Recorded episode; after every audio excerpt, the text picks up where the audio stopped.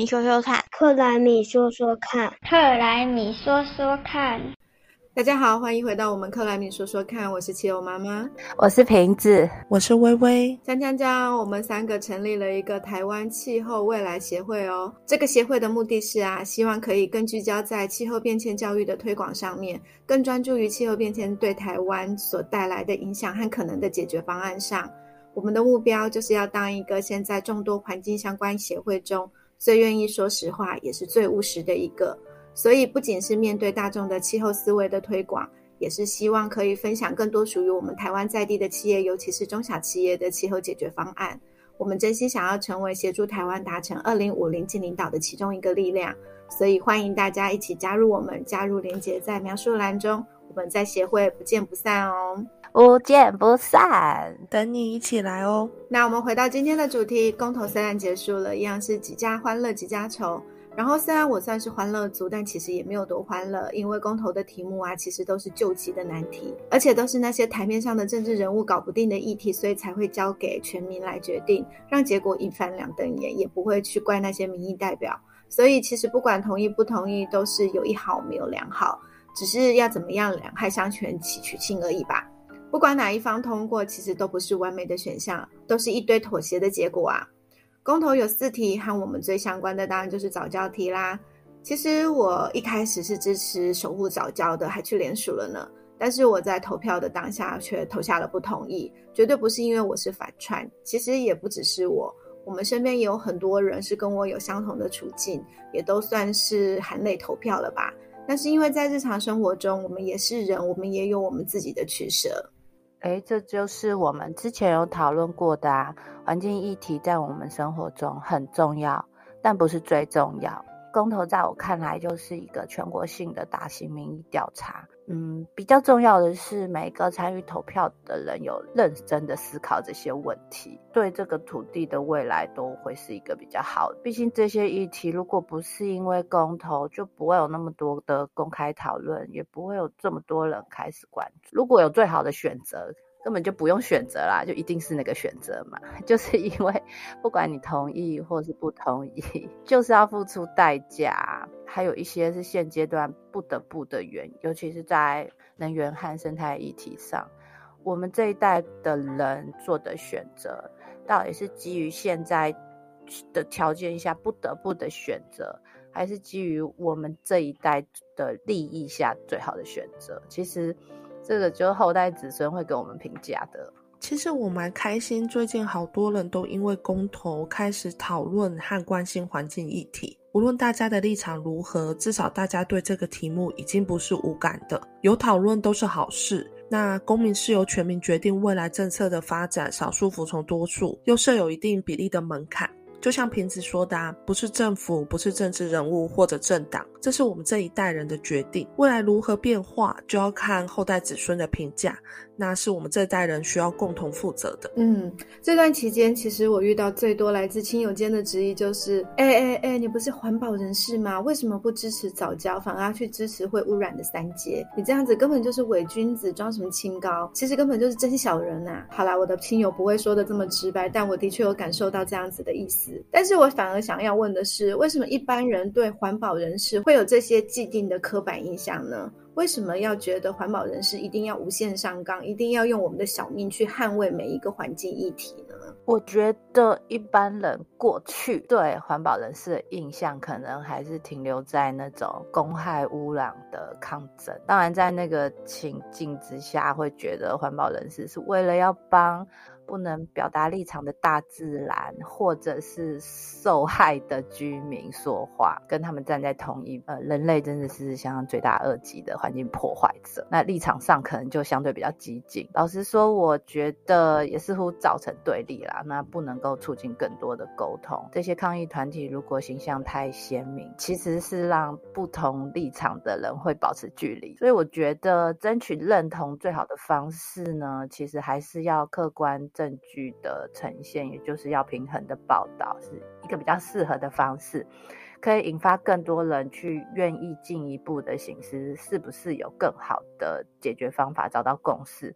就像我们现在这样，一直没事又要丢题目给大家想一想，嘿嘿。就是回归到本质啊，虽然我们都是学环境工程的，可是其实我一直都认为做好环境保护措施，那经济发展和环境保护就是可以并行的。在早教这一题上面，公投之前除了新闻报道外，我还有去研究环评报告书，那其实相关的措施都已经做足，整个方案也大幅缩小，而且有定定长期监测和富裕的计。划多了，更多人去关注和专责进行保育的工作。其实反向来想，我是相信这个地方未来的环境有可能比现在更好的，所以我找到我支持开发的答案。这其实没有和我环境保护的中心思想相冲突耶。然后我觉得在台湾还有一个很奇妙的迷思啊，就是不知道为什么，只要你是一个议题推广团体，比如说社会团体、环保团体、人权团体、慈善团体，各种团体，都一定会被要期待，就是你要清贫。乐道，然后要加上道德零瑕疵，然后虽然常常就会被莫名的放在神坛上，但其实真的要说，我们这一群跟所有的倡议团体这一些，我觉得比较像是在香灰中讨生存的人。总之，我觉得真的不需要想太多，我们也真的都是从业人员呐，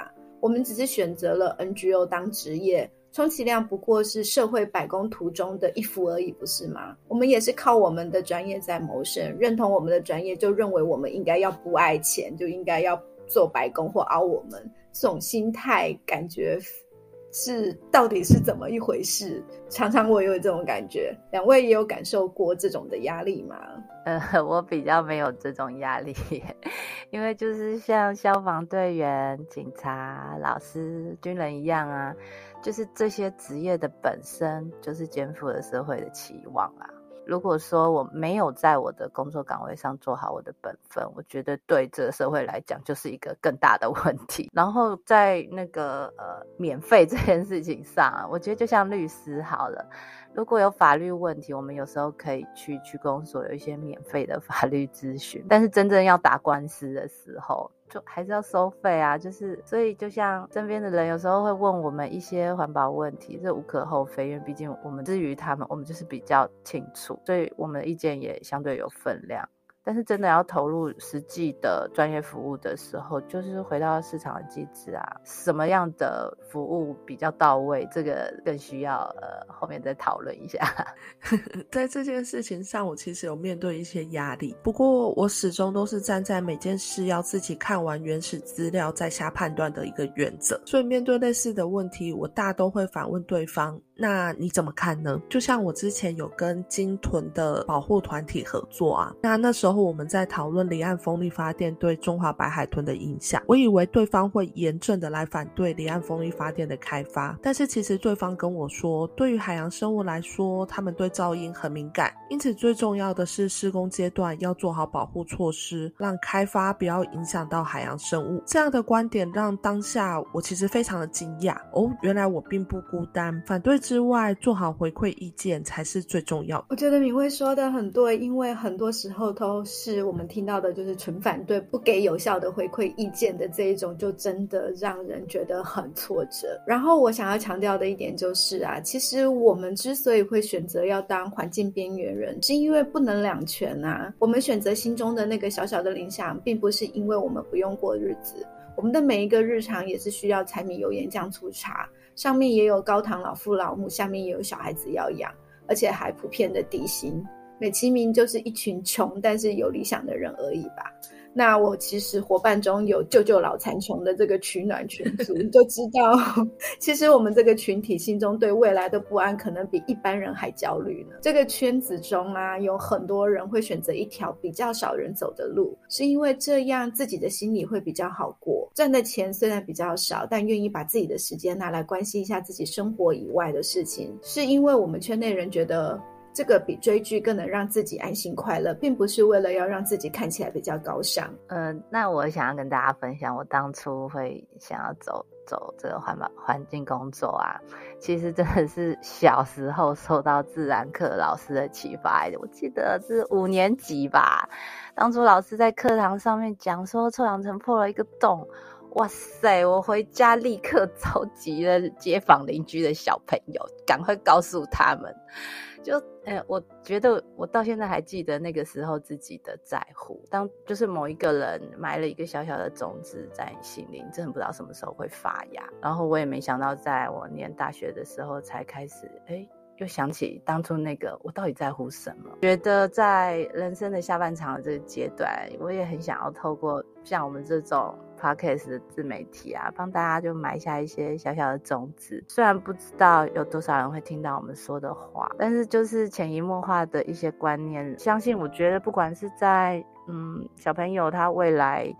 未来的嗯职涯，或是现在的大朋友在工作的领域上，我觉得都可以帮助大家做一些对的选择。我觉得那，至于我而言，是真的很很有意义了。其实我跟瓶子一样，那我从小就很喜欢自然科学啊，我喜欢去解决问题，所以像社团我也选择了化学社、天文社。我记得在我高中的时候有一个大学探索的课程，那时候去了成大的地科系。我觉得环境保护那对这对这个未来为地球的未来非常的重要，所以我就立志说我要成为地球的医生。没错，就是这么的浮夸。我想要解决环境的问题，让这个地球可以持续的运转。那在后面的求学和职业生涯，我也都是持续的用这个目标在迈进。我觉得这对我来讲就是一个人生的直至吧。我觉得。两位哇哇！突然我 接不太上话。好，那我要回到我自己的比较现实主义的观点，是我其实还蛮相信君子爱财，取之有道。像现在的环境道、近邻道，其实也可以慢慢得到社会的认同。我就觉得这样是一个非常棒的呃方向。当环境从业人员，其实如果我们也可以把这个当做是一个很体面的工作，我相信一定可以吸引来更多的人加入这个团体。那要是如果社会上大部分的人都是所谓的绿领阶级的时候，就再也不会有什么环保人士了吧？所以我真的很希望说这一天可以赶快的来临。话说，呃，我的偶像 Elon Musk 不就是也是靠爱地球的电动车做成世界首富的吗？这样子不是也挺好的吗？对啊，我自己的体验是，嗯，如果你创造的产品或者是你提供的服务真的解决了一些人的问题，或是提供了更好的选择，那它在社会上本身就是一个很有价值的事情。那当然反映在人类社会里面，有价值的需求就会供应就会变得比较多，那就是回到哎，大绿领的从业机会会更多，甚至。